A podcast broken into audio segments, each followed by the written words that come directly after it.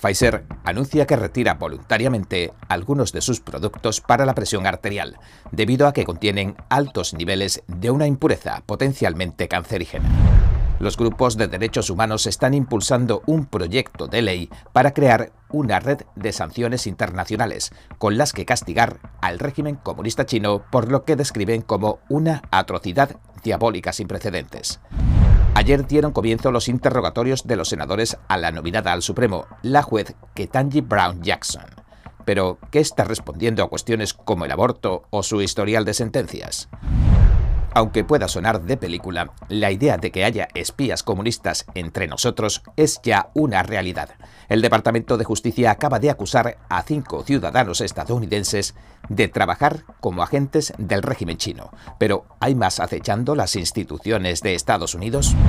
El Centro de Control de Enfermedades explica por qué se eliminaron de su sitio web de datos de seguimiento miles de muertes relacionadas con la COVID, entre las que se incluían la cuarta parte del total de muertes infantiles.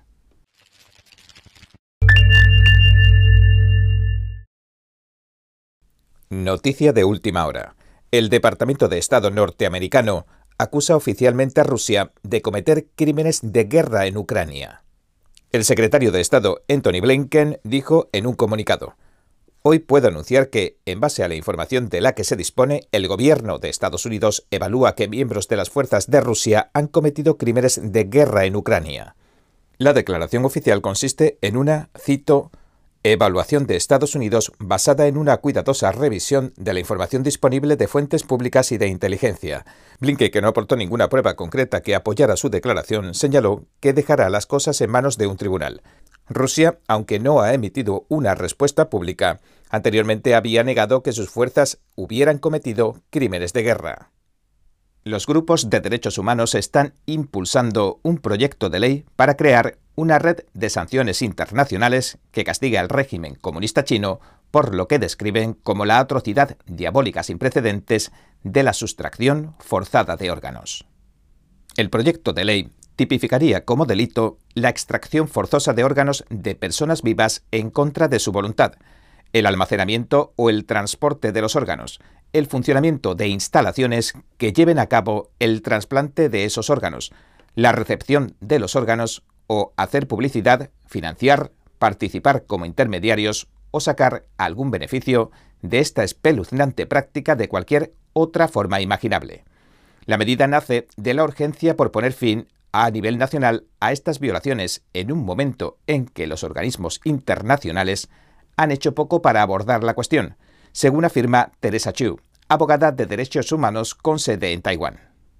Las principales víctimas de la sustracción forzada de órganos que perpetra Beijing son los practicantes de Falun Gong, una práctica espiritual también conocida como Falun Dafa, que combina ejercicios de meditación con enseñanzas morales enfocadas en la verdad, la compasión y la paciencia, y que ha sido objeto de una amplia campaña de represión por parte del ateo Partido Comunista Chino desde 1999. Xu, que ha trabajado en la defensa de las víctimas de Falun Gong durante unos 20 años, recordó durante la reunión los campos de la muerte y los campos de concentración secretos del régimen donde los practicantes inocentes de Falun Gong, secuestrados y encarcelados ilegalmente, son asesinados mediante la sustracción forzada de sus órganos. Estos campos, según indicaba ante la ONU hace algunos años, Teresa Chu, existen prácticamente en todas las ciudades de China.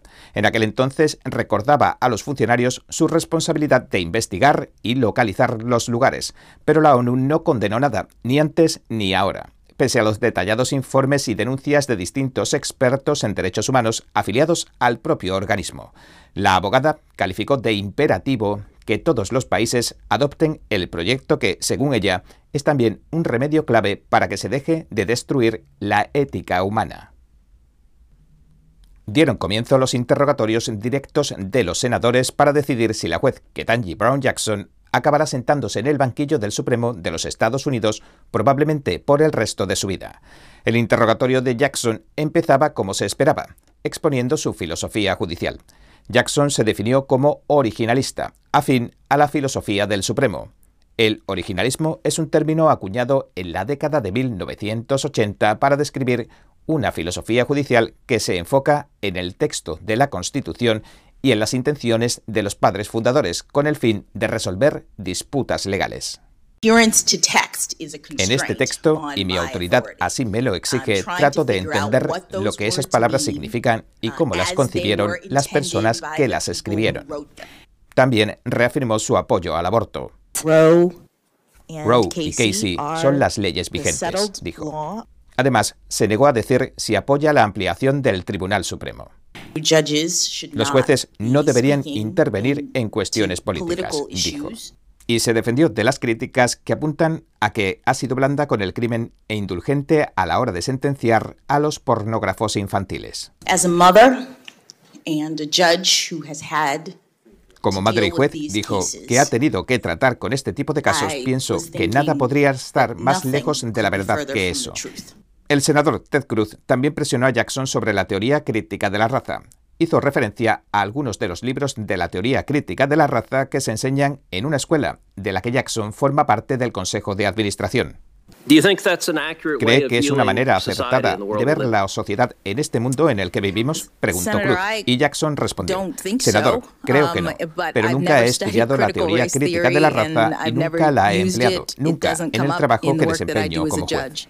Otra de las encarnizadas tácticas que emplearon los republicanos no se dirigió tanto a Jackson como a los ataques previos que lanzaron los demócratas contra los nominados del Partido Republicano, como Amy Coney Barrett.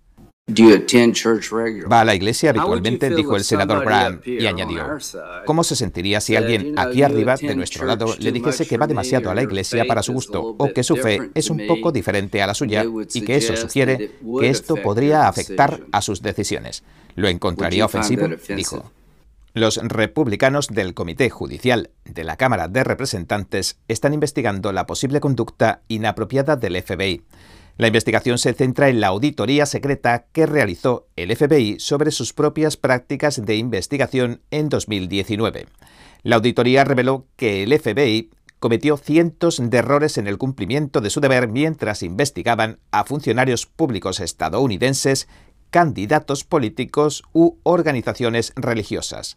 Los republicanos del Comité Judicial de la Cámara de Representantes exigieron el lunes que el director del FBI, Christopher Wright, explique las posibles discrepancias entre su testimonio del año pasado ante el Congreso y las conclusiones de la auditoría de la agencia que se realizó en 2019 y que reveló que los agentes incumplieron las normas.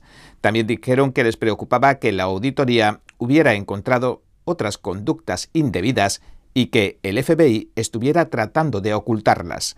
El representante Jim Jordan exige que el director del FBI el nombrado Christopher Wright comparezca ante el Congreso para responder a las acusaciones de que la agencia espió indebidamente a cargos políticos así como a otras personas. El Partido Comunista Chino ha sido capaz de convertir a algunos de sus propios ciudadanos en espías de facto para el régimen. Los largos tentáculos de sus agencias de espionaje llegan mucho más allá de las propias fronteras chinas y operan en Estados Unidos. Tanto los ciudadanos estadounidenses como los chinos que viven en Estados Unidos están colaborando con el Partido Comunista Chino en sus operaciones de inteligencia. Le preguntamos a nuestro siguiente invitado, el congresista Andy Biggs de Arizona, qué piensa de todo esto. Pero primero le preguntamos sobre la carta reciente que escribió al propio FBI. Biggs nos respondió que el jefe del FBI testificó que no se produjeron infracciones, pero que de haberse dado alguna, habrían sido muy pocas. Uh, the word we've received is that there was an audit performed Y sin embargo, la información que recibimos dijo uh, es que se realizó una auditoría, la cual mostró un número considerable de infracciones, lo que indicaría un par de cosas. Número uno, que el FBI uh, había abusado de su autoridad, al menos en varios casos. Y la segunda es que Christopher Wright, testificando ante el Congreso, no habría sido muy sincero. Así que tenemos que llegar al fondo de eso. Biggs Mostró también preocupación porque el Departamento de Justicia anunciaba la semana pasada que acusaba a cinco individuos de acosar y espiar a personas que residen en los Estados Unidos, en nombre de la policía secreta del Partido Comunista Chino. Afirmó que, junto con algunos de sus colegas, creen que desde hace tiempo el Partido Comunista Chino se ha infiltrado en varias instituciones del país y que la interferencia rusa en las elecciones también se exageró, en cierto modo, aunque fuera real. Y detalló que cuando decía exageradas se refería a la desmentida colusión entre Rusia y la campaña de Trump, que según dijo se demostró que nunca sucedió. Uh, uh, Nuestra relación económica con China es tan vasta, tan amplia, tan profunda, que le proporciona la oportunidad de infiltrarse en varias redes dentro del país. En segundo lugar, tenemos tantos visados de estudiantes chinos que um, vienen y otros tantos visados de um, chinos que también vienen a trabajar que te preguntas, ¿qué dimensiones debe tener esto? Ya sabes, cuando hablamos de la infiltración rusa, um, quiero decir, sería pequeña en comparación con la del Partido Comunista Chino. Uh, El secretario Anthony Blinken también restringía ayer los visados a los funcionarios chinos que persiguen y reprimen a las minorías religiosas en China. Biggs afirmó que debería haberse tomado esta medida hace mucho tiempo. Indicó que deja al descubierto los ataques que no deja de lanzar el PCC contra la población uigur y otros disidentes. También dijo que ha llegado el momento de traer de vuelta a Estados Unidos las instituciones económicas, las corporaciones y la fabricación estadounidenses para dejar de depender del Partido Comunista Chino, PCC, y de alimentar su desmesurada voracidad. Según un sitio web de datos de seguimiento sobre la COVID, el Centro de Control de Enfermedades eliminaba más de 72.000 muertes, entre las que se encuentran las muertes de 416 niños. La cifra supone casi una cuarta parte de las muertes por coronavirus que ha registrado el organismo en cuanto a fallecimientos infantiles. En un correo electrónico que envió al Epoch Times, Jasmine Reid una portavoz del Centro de Control de Enfermedades dijo que la agencia revisa constantemente sus datos de la COVID-19 para garantizar su exactitud y añadió que el ajuste se hizo porque el algoritmo del Centro de Control de Enfermedades estaba contando accidentalmente muertes que no guardan ninguna relación con la COVID-19.